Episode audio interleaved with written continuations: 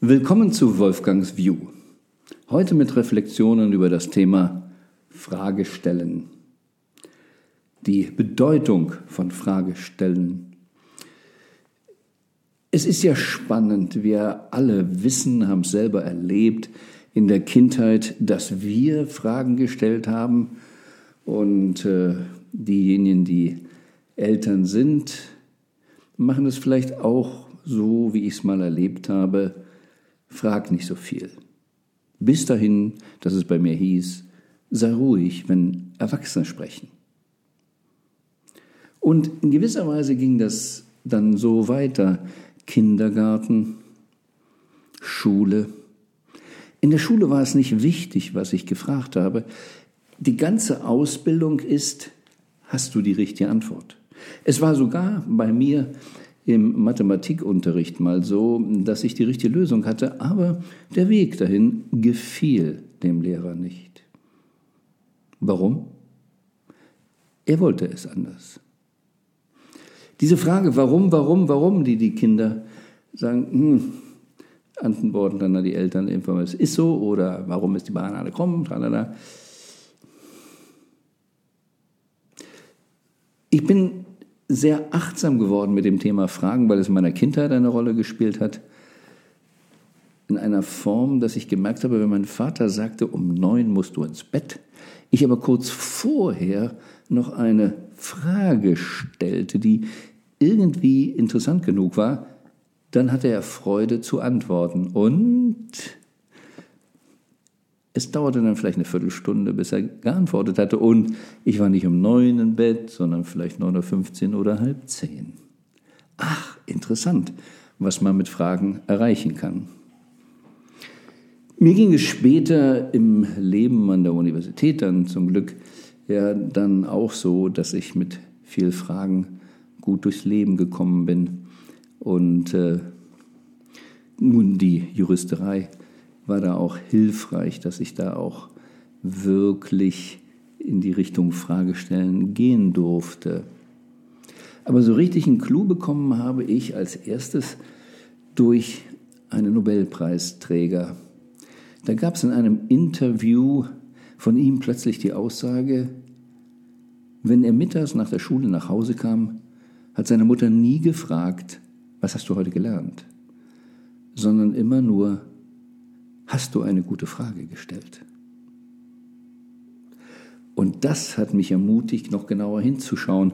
Denn wie oft haben wir nicht alle schon diesen Satz gehört, die Qualität deiner Fragen bestimmt die Qualität deines Lebens.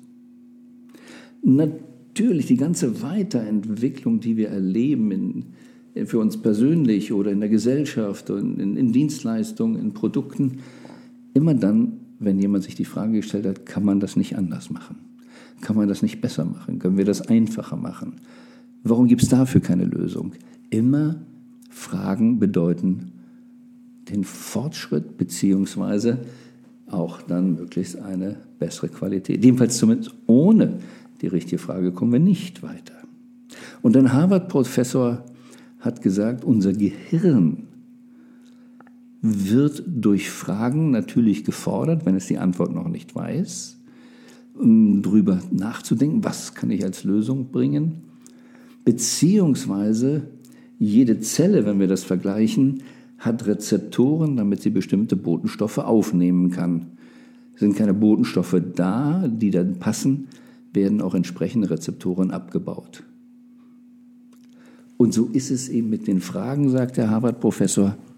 Fragen sind wie die Rezeptoren fürs Gehirn, das die entsprechende Lösung, Antwort, Information andocken kann.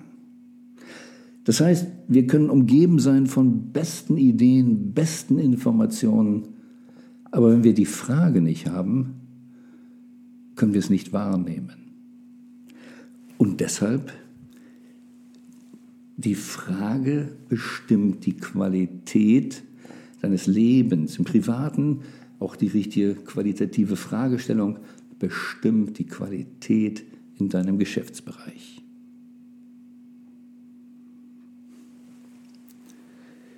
Ich möchte das insofern verdeutlichen im Buch Millionaire Spirit habe ich das Thema Fragen ja in der Form versucht zu erläutern, dass die Fragestellung, die wir haben, eben ganz deutlich entscheidet, wo wir langgehen, was wir tun, was wir lernen, womit wir unsere Zeit verbringen, welche Informationen wir sammeln. Ist ja ganz einfach. Heute in Google gebe ich diese Frage ein, kommt die Antwort, gebe ich diese Frage ein, kommt eine andere Antwort. Ne? Also Beispiel im Millionaire Spirit. Soll ich Marlboro oder soll ich Camel rauchen? Nun, ich will jetzt nicht über Rauchen sprechen, es geht nur um die Idee, was bedeutet das, wenn ich so eine Frage stelle? Ja, dann muss ich erstmal wissen, was ist Camel? Was ist Marlboro? Aha, die haben unterschiedliche Packungen, das sind unterschiedliche Farben. Ist vielleicht ist mit Filter, ist es ohne Filter? Ach, Preise können unterschiedlich sein. Ähm, wo kann ich die bekommen? Ich weiß, es gab Zigaretten in meiner Jugend, ähm, die gab es nur am Bahnhof.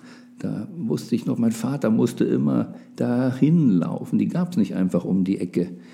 Ähm, spielt das eine Rolle? Aber auch die Inhaltsstoffe, wie viel Nikotin, Teer und was immer es ist. Wie viel sind in einer Packung? Also all das könnte dann ein Kriterium sein, soll ich nun Marlboro oder soll ich Camel rauchen? Eine andere Frage könnte sein, soll ich rauchen? In Workshops erlebe ich dann oft, dass Leute, ja genau, das sei die richtige Frage, weil sie sich vorher schon vielleicht ein bisschen aufgeregt haben, wie kann ich überhaupt über Zigarettenmagen sprechen? Aber in dem Moment, in dem ich mir die Frage stelle, soll ich überhaupt rauchen, habe ich vielleicht den Vorteil, dass ich nicht wissen muss, was Camel ist oder was Marlboro ist oder was die kosten.